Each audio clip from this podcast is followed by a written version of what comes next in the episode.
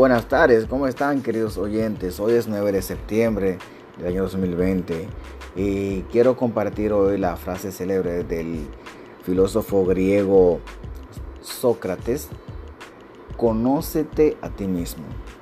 Y hoy vamos a utilizar esa frase ya que hoy quiero hacerle una entrevista a una persona muy especial. Conócete a ti mismo viene siendo una palabra tan sabia por el asunto de que nosotros no nos observamos a nosotros, no nos conocemos. Y muchas veces no conociendo a nosotros mismos, tampoco conocemos a las demás personas y no entendemos a los demás. Hoy quiero hacer una, una llamada a mi amiga Sorangi Vargas. Ella está en su lugar de trabajo ahora mismo.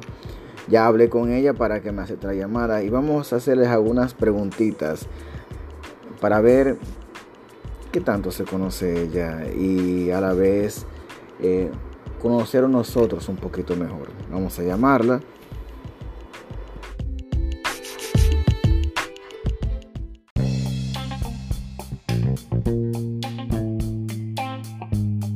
Cuéntame, Sorangi, he estado llamándote para hacerte algunas preguntas, ya que mis oyentes quieren conocer un poco más de ti, saber qué te gusta, qué te mueve, qué te apasiona. Yo quisiera saber, o quisiéramos todos saber, si tú pudieras escoger un lugar, ¿dónde te gustaría vivir toda tu vida?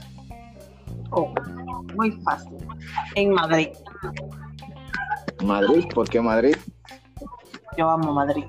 Sus calles, sus edificios, su gente, el ambiente, su clima. Me encanta Madrid. ¿Te, gustaría dejar tu país natal e, e, irte a Madrid? ¿Qué te gustaría que cambiara tu país para que fuera, se pareciera a Madrid? No, no, es diferente, porque lo que pasa es que son dos países totalmente diferentes. No es que yo dijera, no, abandono Madrid, República Dominicana y me voy a Madrid. No, es que Madrid a mí me gustó. ¿Por qué? Por el estilo de vida que yo llevé durante el tiempo que duré viviendo allá.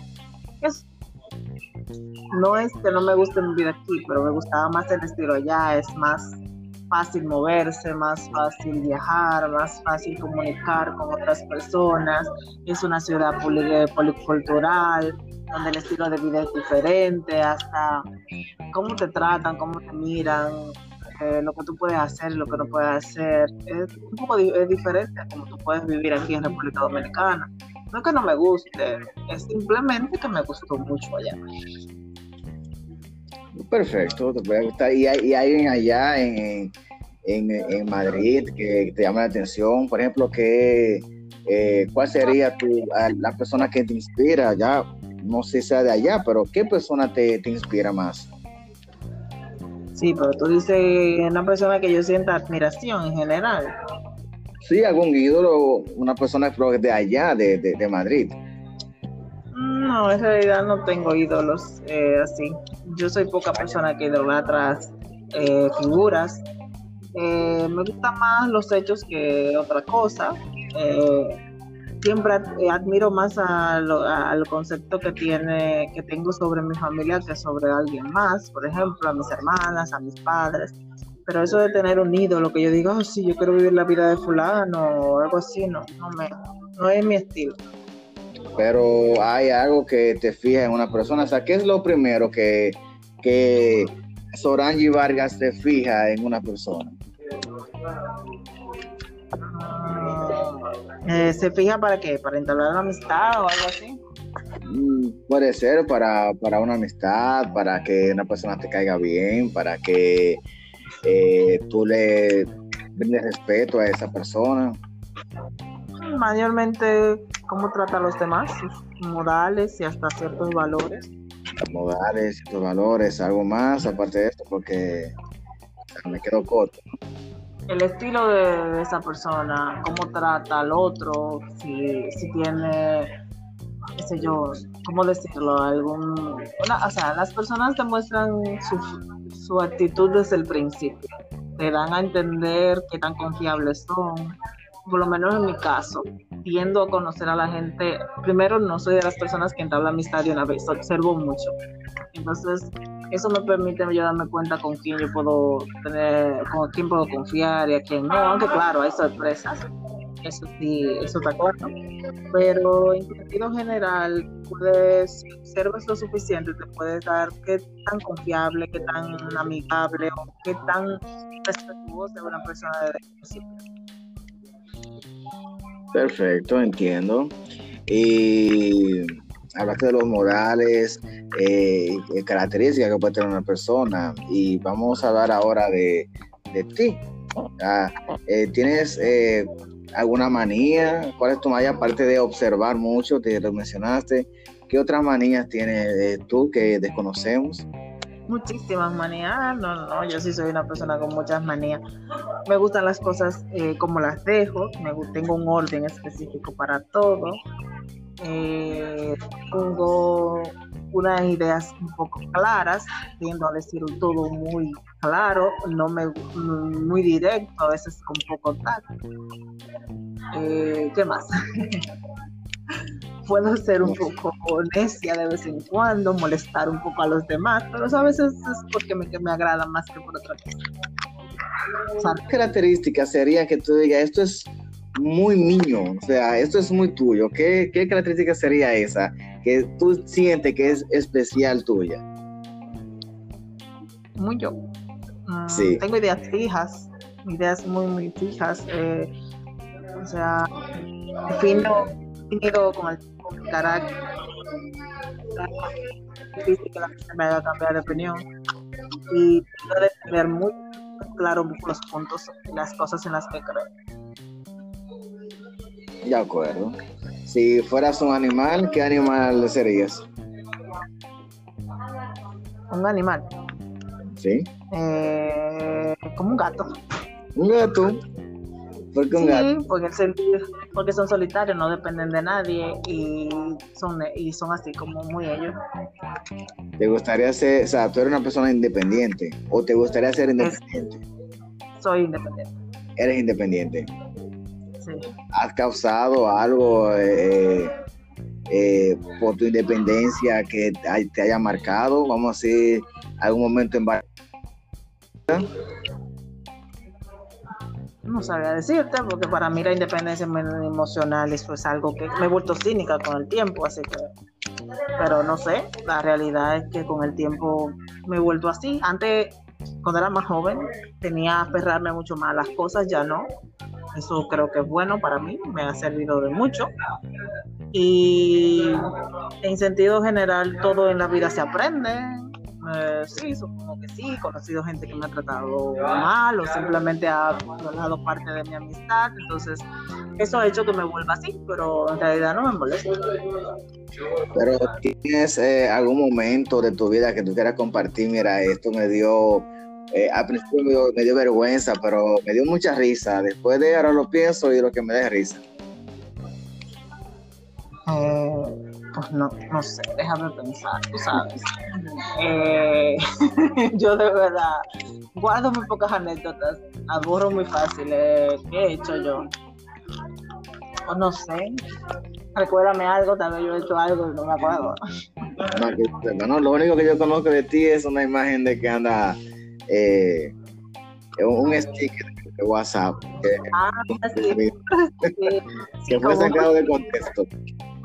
Sí, sí, totalmente. Yo mis instintos a mis tiras no son reales. o no más reales de lo que deberían.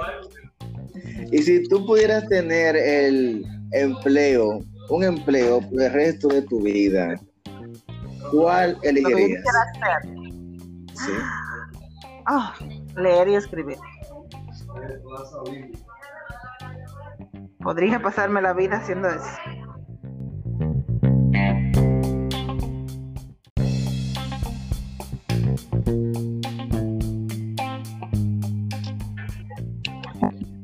Hola, Sorangi. Ajá. Tenemos otras opciones técnicas. Eh, nos habíamos quedado en por la escritura y por la lectura. Ajá.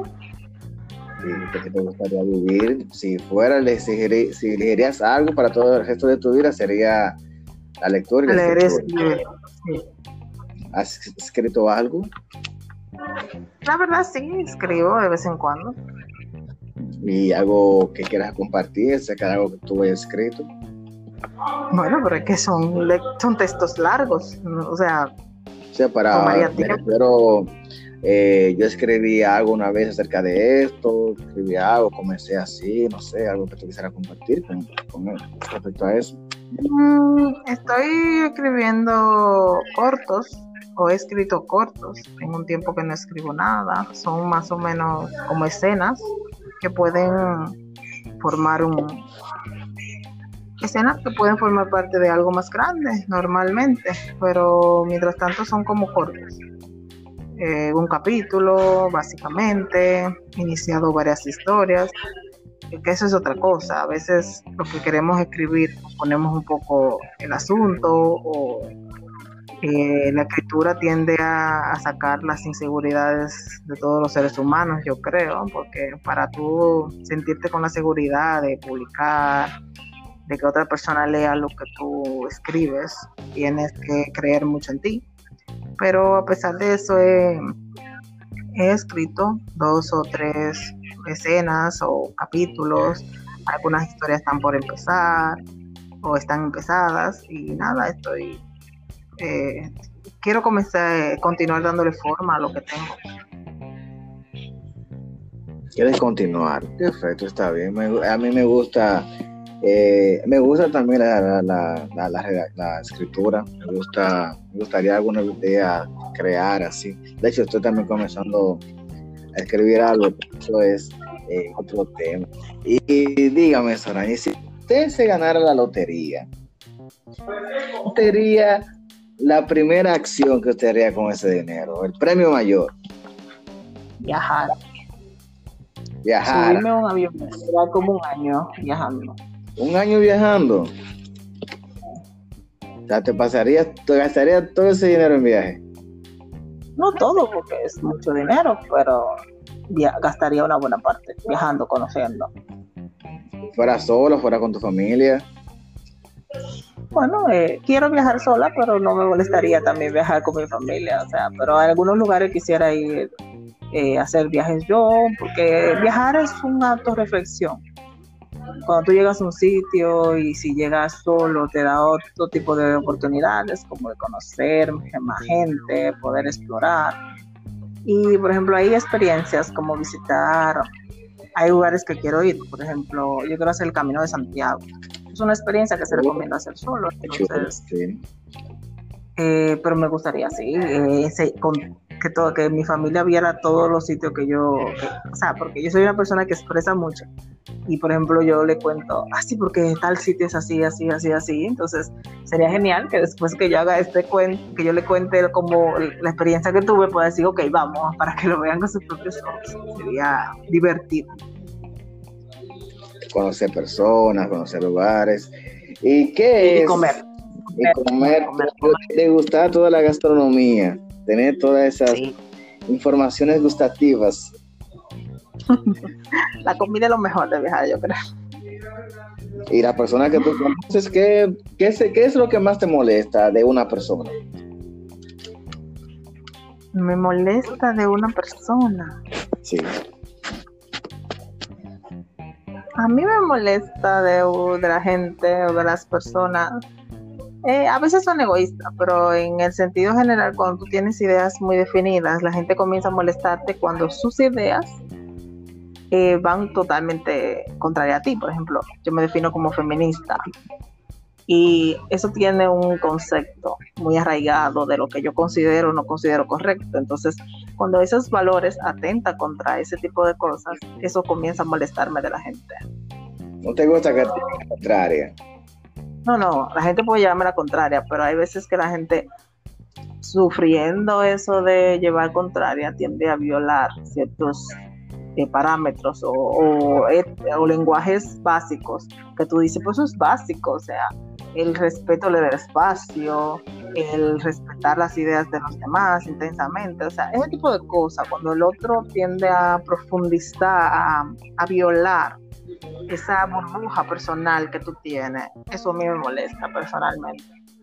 Entonces, en esa burbuja personal yo tengo reglas, eh, como reírme, pues, la gente que se, se, se ríe de un chiste machista, para mí eso es muy feo porque va en contra de mis valores. O sea, significa que tú como persona estás apoyando algo que va en contra de mí, de mi ética, y de mí como ser humano, y de mí como mujer, y de mí como persona. Entonces, cuando esos principios básicos, que ya yo he establecido como regla general, son transgredidos, por decirlo de alguna forma, comienza a molestarme a la gente. O sea, en otras palabras, eh, eh no te gusta cuando otra persona invade tu espacio personal, ¿no?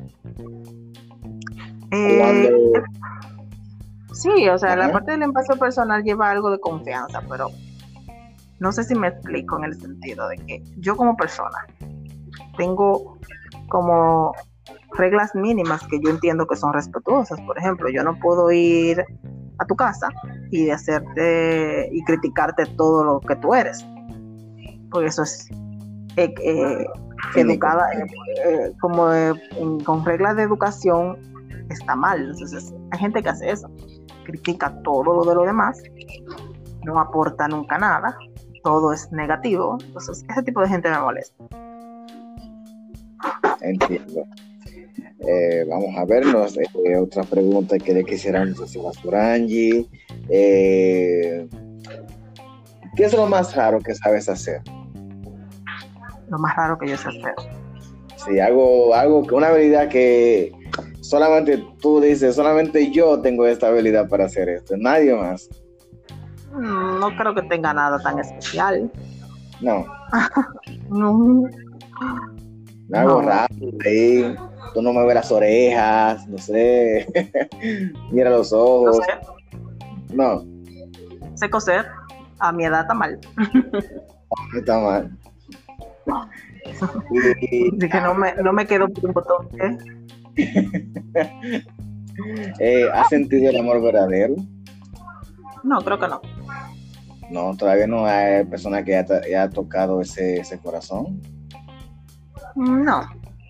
¿No? El corazón es un músculo. Tú sabes que el amor se genera en el cerebro y te envía hormonas y te envía y activa neuronas que hace que tú sientas que eso es emocional, de que un corazón, pero el corazón lo único que hace es mantenerte con vida. Lo necesitas porque bombea sangre. y bueno, pues vamos a seguir este tema. Y eh, ahora vemos de un personaje ficticio que te identifica más. ¿Con quién? Personaje ficticio. Mira, yo soy una gran fan de Harry Potter pero fan una gran... una gran fan de Harry Potter, pero es una fan de esas, esas maniáticas, tú sabes, así como que, a veces me pasa. Y entonces, que siempre lo he dicho, sin Hermione Granger, Harry no hubiese sobrevivido el primer libro, pero, ni el primer capítulo. Pero sí, a mí me encanta ese personaje. Un personaje muy completo. Sí, un personaje fuerte, independiente, sí, me encanta ese personaje. Yo pensaba que tú ibas a decir eh, Mulan, porque viendo la película recientemente, eh, me llamó mucho la atención ese personaje y pensé que tú ibas a decir que te identificaba más con Mulan. Bueno, es que, como te dije, yo me fui por la saga que yo más adoro en el mundo. Soy tan fan, tan fan de Harry Potter que eso, tú sabes, tú no lo tienes, no te lo puedo explicar. Pero sí, los personajes como Mulan, Mérida, Elsa, Moana, son personajes que personalmente yo admiro mucho. Que tienen un carácter fuerte, tienen un carácter eh, valiente. Exacto, no necesitan nadie que la salve, ellas se salvan solitas. Y el carácter de otra persona. ¿Qué es lo que más detesta del carácter de otra persona? ¿O qué carácter a ti no te gusta de otra persona? Las quejas. Una persona que se esté quejando. yo lo odio. mira, me pasó esto y esto y siempre... No, no, una, una cosa es que tú comentes que te sientes mal. Todos tenemos derecho a expresar que nos sentimos mal, porque eso es lo que te digo. Si a mí se me rompió una uña, y esa uña a mí en ese momento es lo que me duele, yo tengo derecho. ¿Me entiendes? Pero la gente que de todo se queja. Hay gente que se queja de todo, en el sentido de que, ay, que está lloviendo y se queja. Hace sol y hace mucho calor y está y se queja. se queja porque hoy tiene trabajo y también porque no tiene. O sea, aprenda a ser agradecido. Eso es una cosa. Problemas tenemos todos. Y cuidar la salud mental, obviamente, es muy importante. Y si tú hay gente que siente que debes prestar esas emociones, bienvenida sea. Yo perfectamente soy capaz de escuchar y si necesita que yo dé una opinión lo más objetiva posible la daré. Pero hay gente que tiende a quejarse, a producir una queja. Sabes que yo te entiendo. Yo estudié con una, una profesora psicóloga y ella decía que las cosas que uno eh, detesta de carácter de otra persona, realmente es porque uno lo, lo posee eh, en sí mismo. Y que uno... Eso también. Eh, o sea, como que, como que se da cuenta cuando la otra persona lo es y le detesta también. ¿Tú eres una persona que te considera que eres positiva o una persona que te gustaría cambiar para que eso pase en ti, o sea, que cambie para ser positivo o eres negativa? No, yo soy una persona, yo tengo un remix entre realista y positiva. un crossover. Quisiera ser más positiva a veces, pero trato de también ver las cosas como son, pero tengo la visión de futuro. Busco a veces ver el mundo como debería ser y no solo como es. A ver el mundo como es y no... No, verlo como debería y no solo como, es. Y para ti, si tú pudieras cambiar el mundo, ¿qué cambiarías de él? Cambiar el mundo, Uf, bueno, es que eso es una, una pregunta un poco general, pero que tú, dices que cambie una cosa del mundo. Bueno, tú dices, tú dices que, eh, que tú ves el mundo como debería ser. Sí, o sea, pero tú sabes que en el sentido de la realidad, por ejemplo, yo soy una persona que diría, bueno, eh, me gustaría que la gente fuera menos egoísta o que, o que todos fuéramos eh, menos egoístas, pero al final me incluyo, todos somos egoístas, o haber mejor distribución de cómo están distribuidos los recursos, o que seamos más amigables con el medio ambiente, todas esas cosas que se pueden cambiar en el mundo, ¿tú me entiendes? Sí, es muy cierto. Pero el mundo es inmenso, tiene 6 o 7 mil millones de personas y eh, el ser humano de por sí es egoísta y tiene ha perdido las nociones de muchas cosas, por ejemplo, la solidaridad, la empatía, a veces nos olvidamos un poquito de ellas y y eso hace que, el mundo a veces se salga de, de, su, de su carril, pero a veces tú ves actos que tú dices, wow, tengo fe de nuevo en la humanidad. Que se puede.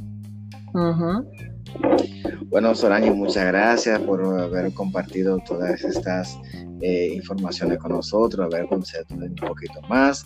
Eh, esperamos que en el futuro podamos tener más conversaciones contigo. Para mí fue un total agrado de escucharte, tenerte con nosotros aquí. Y queremos invitarte en una próxima ocasión también para que quizás debatamos otros temas de tus intereses y los intereses de mis oyentes también. ¿Qué te parece? Ah, muchísimas gracias por la invitación. Yo no sé si soy lo suficientemente interesante, pero yo me encanta hablar. bueno, pues somos dos y somos muchos. muchísimas gracias, Jorge. Bueno, pues muchas gracias, Orangi, y hasta la próxima. Bye. Bye.